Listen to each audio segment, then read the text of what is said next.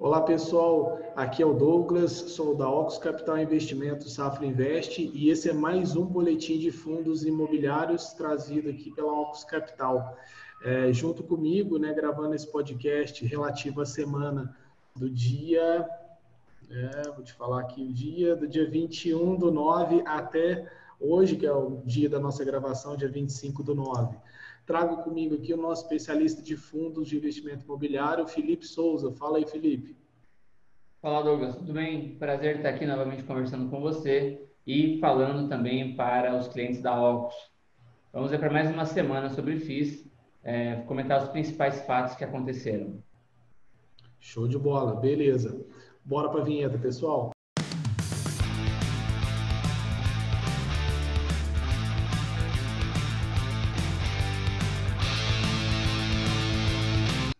Pessoal, vamos começar aqui primeiro com o relatório do Banco Central, relatório Focus, né, que saiu nessa segunda-feira, no dia 18 do 9, né, no fechamento da semana passada, mas uh, a expectativa do IPCA subiu um pouco, né, para 1,99 ainda em 2020, isso mostra um pouco mais da atividade econômica, uh, já puxado aí pelos preços dos alimentos, né, e um pouco da construção civil, é, a expectativa para o ano que vem está mantendo estável em 3,01. O PIB é, também, o Banco Central revisou ele um pouco mais para cima, com menos 5,05, né? E para o ano que vem, 2021, mantendo estável a projeção para 3,5, ok? Taxa Selic no menor patamar, 2 pontos ao ano. O ano que vem, mantendo a projeção de uma possível subida para 2%.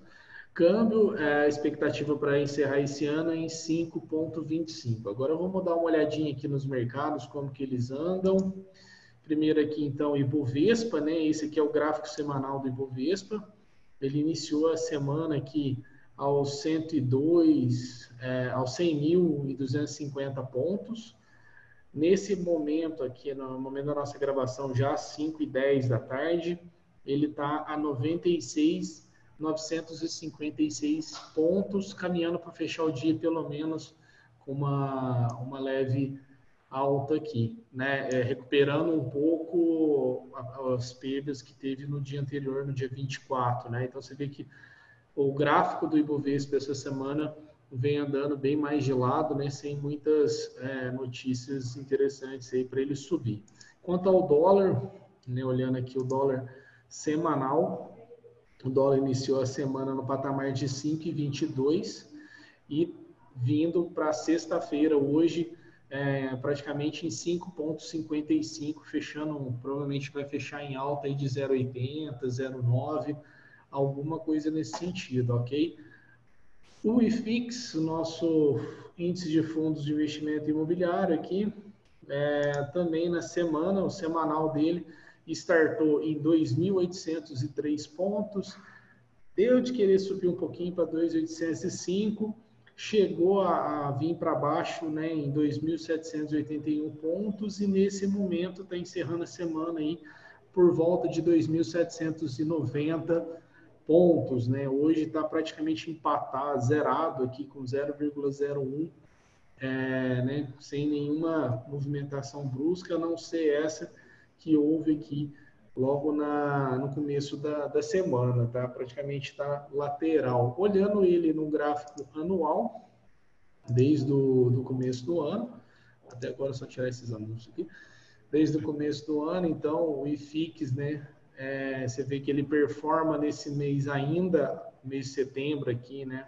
Ainda acima do Ibovespa. O Ibovespa é esse gráfico azul, para quem está ouvindo no podcast não consegue ver, mas é, tem o gráfico do Ibovespa vem cedendo um pouco mais, o IFIX vem mantendo uma linearidade que a gente observa aqui.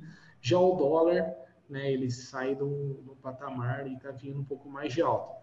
Até para vocês olhar um pouco essa diferença, nessa correlação que tem entre o dólar e a bolsa, né? Você vê que a, o dólar e a bolsa praticamente parece um espelho, né, um do outro. É o que a gente chama de é, correlação negativa. E o IFIX, né, ele já anda mais um pouco mais tranquilo aqui. Né? Ainda não recuperou a, a faixa da pandemia, né? mas vem, vem vindo bem com um pouco mais de calma nesse percurso agora. É, então é isso, esses são os, o, o, mercado, né, o panorama de mercado, como que está essa semana, do dia 21 até o dia 25, a gente já encerrando essa sexta-feira.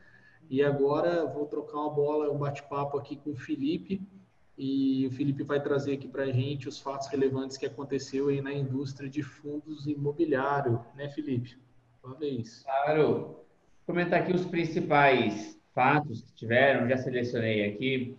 Começando de XPPR11, ele divulgou no dia 21 que ele está fazendo aí a segunda emissão do fundo. É, o montante vai de 181 milhões a 301 milhões de reais.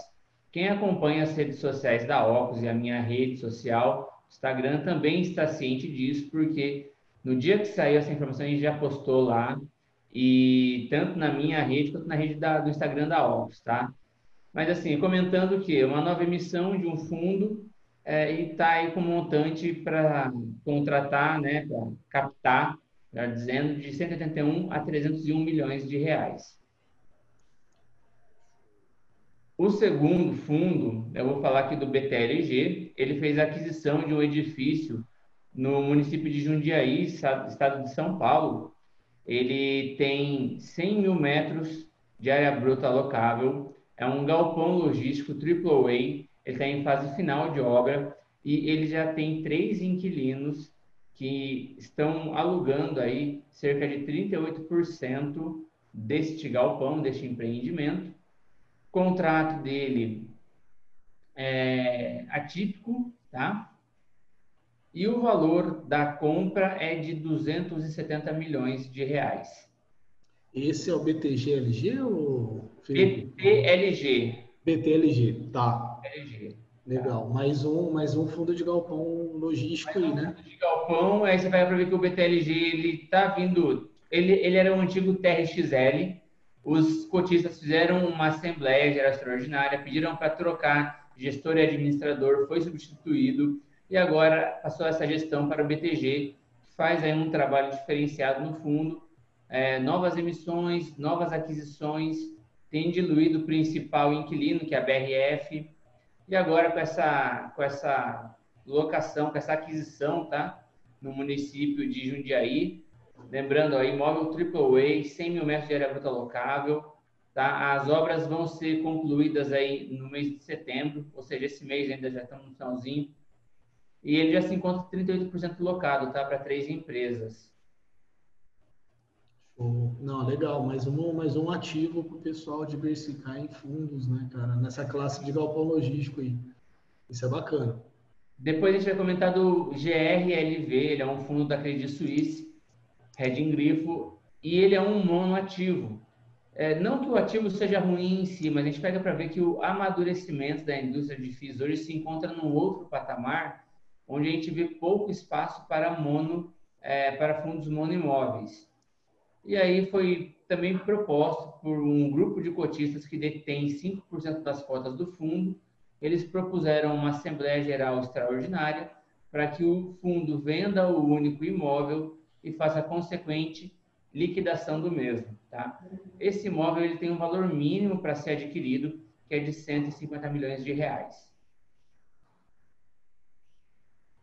Legal, Felipe. Esse eu não vou comentar, não.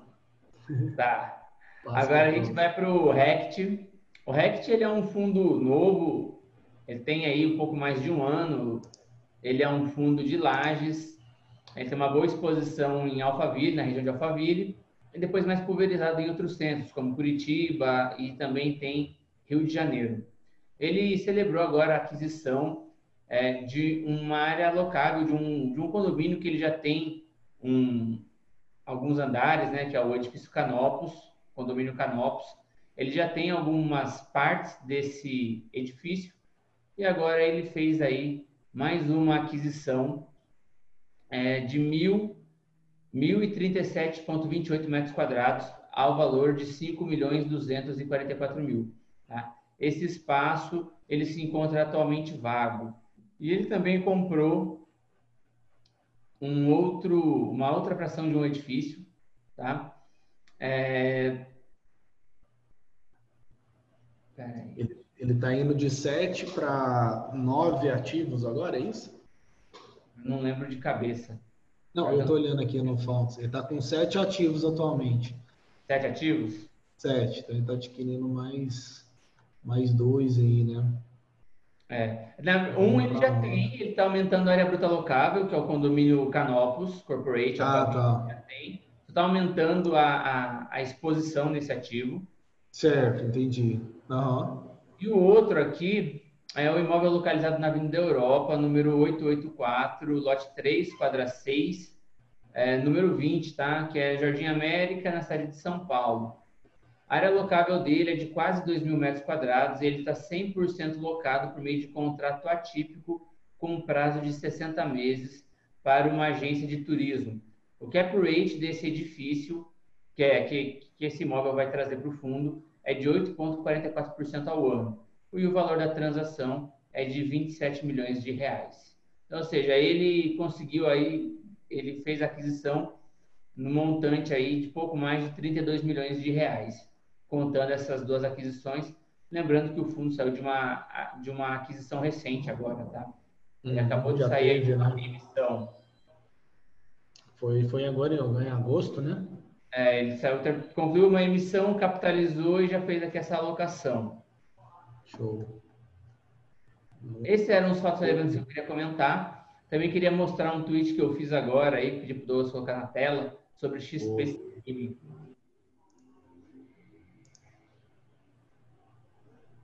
Aí, ó, tá na mão. Tem como eu clicar aqui, acho que para aumentar, não tem. Você clica direto no gráfico. Dentro do gráfico. Boa. Aí, ó. Aí a gente consegue ver, pessoal.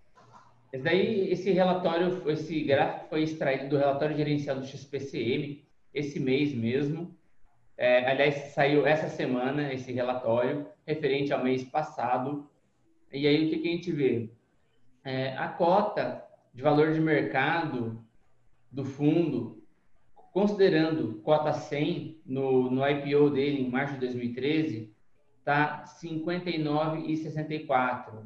Quem reinvestiu os dividendos está com 140,91. E frente ao IFIX, que é o benchmark dos FIIs, está com 170,41. Você vê que em qualquer cenário, né, o cotista desse fundo está perdendo para o benchmark. Só que o que reinvestiu os dividendos, ele está perdendo 17,31%. O que não reinvestiu está perdendo 65% do patrimônio. Uhum. O que reinvestiu, ele tem um ágio, ele tem um ganho de 40, quase 41% é, em sete anos. A gente pode falar assim, ah, mas sete anos e meio, vai. Ah, 41% em sete anos e meio é pouco, né? Pode ser, depende do parâmetro, né? Por ser renda variável, talvez não seja muito. Agora, ainda assim é um ágio. Porém, com a renda fixa quem não quem não reinvestiu os dividendos e só usufruiu e só ficou com a cota de mercado, ele está perdendo aí, da cota 100 já são 40% de perda praticamente, né, aproximadamente, Sim. e em relação ao benchmark ele perdeu 65%. Então o que? Vamos diversificar, diversificar é fundamental, ainda que você tivesse diversificado e reinvestido os dividendos, você não teria perdido tanto, e também é, a lição é para você fazer o quê? Justamente reinvestir seus dividendos. Deixa para usufruir quando você estiver chegado na fase de usufruto. Até lá você tem que acumular. Até, até para passar um pouquinho mais do panorama, até para quem foi pego de surpresa aí, né, Felipe, olhando o que, que é esse XPCM, né? Claro que a gente está falando aqui com o pessoal que entende, mas a gente também está conversando com o pessoal novo aí de fundo imobiliário, aqueles que estão iniciando aí a sua jornada né, na, na, renda variável através de fundos imobiliários. Esse XP-CM que o Felipe traz aqui para a gente é o XP Macaé. Ele tem um único ativo né, no estado do Macaé, que era um edifício locado para a Petrobras, inclusive está saindo esse ano, né, Felipe? Isso. O, o Petrobras. E, e, quando ela anunciou aqui, até quando vocês olham aqui no gráfico, em julho né, de 2019, que foi o anúncio ali dizendo que ela não ficaria mais com, com prédio devido à própria questão fiscal e reestruturação que a Petrobras vem passando, o fundo, a cota do fundo desabou praticamente, né? Caiu mais de 50%, 40%, é, 60%, né?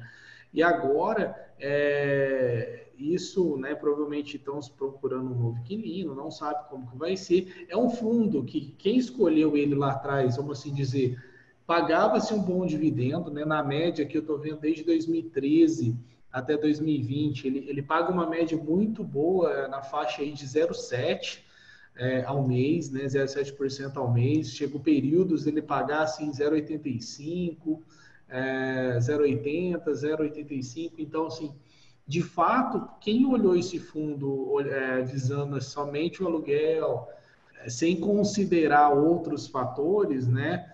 É, foi pego de surpresa e é o que a gente viu aqui na ponta do gráfico, né, onde ele, ele cai, né, e é pouco retorna. E quem isso que o, que eu chancelo bastante, isso que o Felipe falou, a questão de reinvestir o, dividendo, né? O quanto é importante. É, claro que cada um usa da maneira que acha melhor, a gente sabe disso, né? É, mas quem consegue ter essa disciplina de reinvestir o dividendo, olha a diferença que deu no gráfico.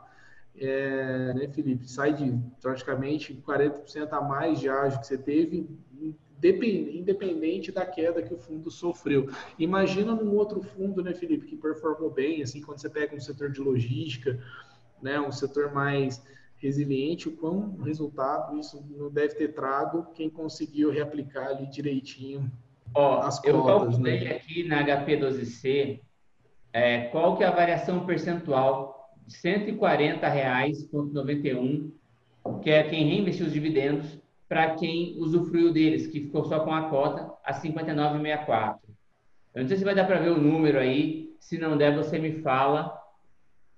Acho que dá para ver, né? 57,68 está dando, 57,68.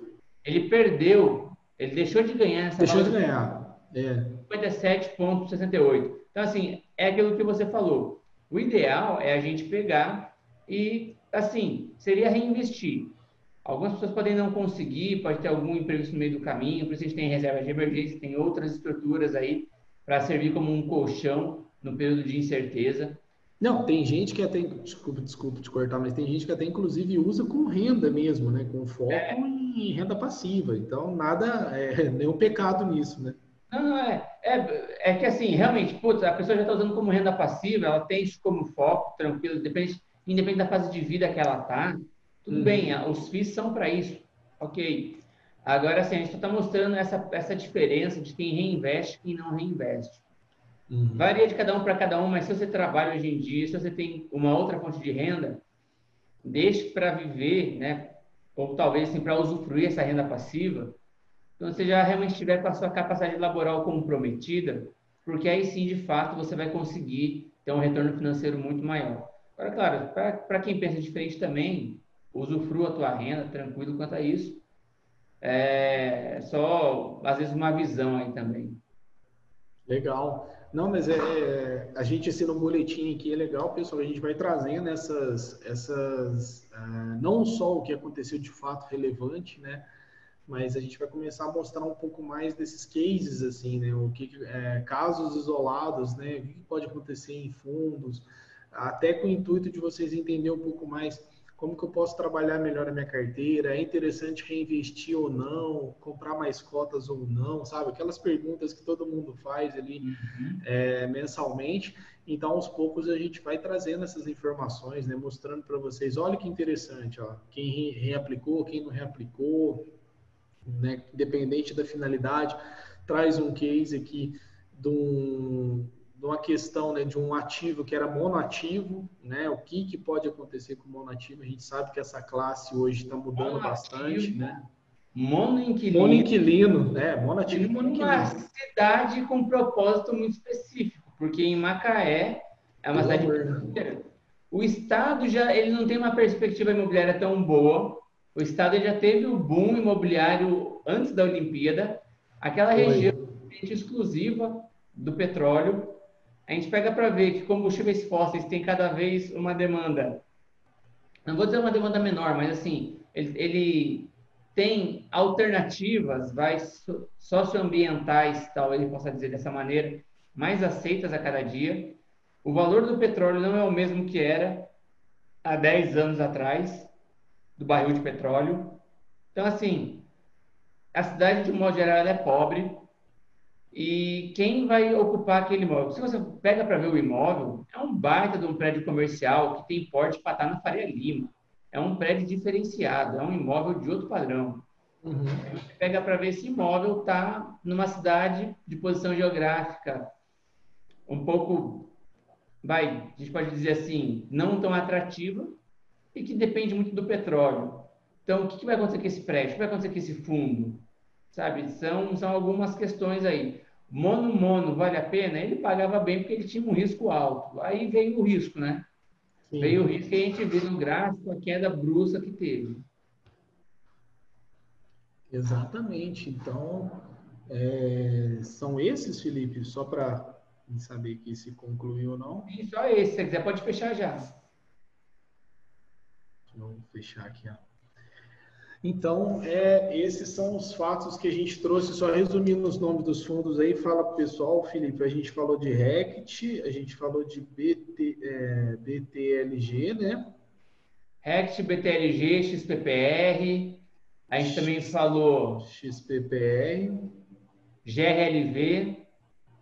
GHLV. GRLV. Ah, não, GRLV e por último agora o XP CM. Sim, então a gente, a gente sempre traz esses cinco fundos né, de, de investimento aqui, é, de fato, na semana. ao longo dessa semana, exatamente. Só para fechar aqui. Pessoal, então aqui trazendo para vocês também a performance dos fundos, né? Como é que está o ranking aí dos FIIs no mês de setembro, tá? Então a gente tem FIIB a 11 com uma performance aí de 9.68, o SP Tower com 9,47 em segundo lugar. A gente tem o CVBI, é, o CVBI de CRI com 7,19. O BBFI11B com 6,63. O Iridium em quinto lugar com 5,78. Em seguida, o VEGIR, que é um fundo de recebíveis também imobiliário, né? Com 5,75. O SADI 11 5,72 o Sadia de Santander, papel imobiliário, o Habit 11 com 5,18, o GTWR 5,2, quem que é esse GTWR aqui? É novo para mim, Green Towers 5,12 e o BCR, o, BC, o BRCR vindo aqui a, vindo com 4,37, laje corporativa. É, algum comentário desses destaques aqui, Felipe, ou não? É, o FIB industrial, né, ele pegou, deu essa arrancada aí, a gente vê os galpões fortes, né? Uh, e também fiz de papel, CVBI, Iridium, Vigir, é, bastante Vabit, é. Um de laje, né? Outro de laje, é verdade. Então, esses são destaques. Lembrando, pessoal, que isso aqui não se trata de recomendação, isso aqui é apenas ranking, né? Quem está performando bem, quem está no topo da lista, de forma alguma se compra, né? Ou se recomenda algo nesse sentido, né? Então, o nosso papel aqui é mais trazer informação, mostrar como que está o mercado e tudo mais, e independente disso, fazer recomendação não é o nosso papel. Ok, pessoal? Então, é isso, né, Felipe? Para essa semana, tem mais alguma coisa que você queria colocar aí? Nada, apenas isso mesmo que a gente já comentou no vídeo. Aliás, apenas a gente comentou bastante coisa no vídeo. Foi. E, mais uma vez, ficando aí à disposição da, do time da Ops e também aí de, de toda a equipe, aí, todo mundo. Legal, pessoal. Então, esse conteúdo nosso vai estar disponível para vocês aí no sábado, no domingo, é, através do nosso canal do YouTube Opus Capital Investimento, também no nosso podcast, né, nos principais agregadores aí, Spotify, Google Play, é, Google Podcast e o iTunes. Tem também, a gente vai postar no Instagram, no LinkedIn, então segue a Opus aí nas nossas redes sociais, segue também aqui as redes sociais do Felipe, passa aí, Felipe, das redes. Olha, o meu Twitter é o Felipe FFS10 e o Instagram é o Felipe Underline Souza. Show de bola. Então é isso, pessoal, para essa semana. Agradeço aí mais uma vez a presença do Felipe. E bora para a semana que vem, pessoal. Bora descansar também, que agora já é fim de semana. Bom descanso a todo mundo aí. Obrigado pela participação. Até mais. Valeu. Valeu, até.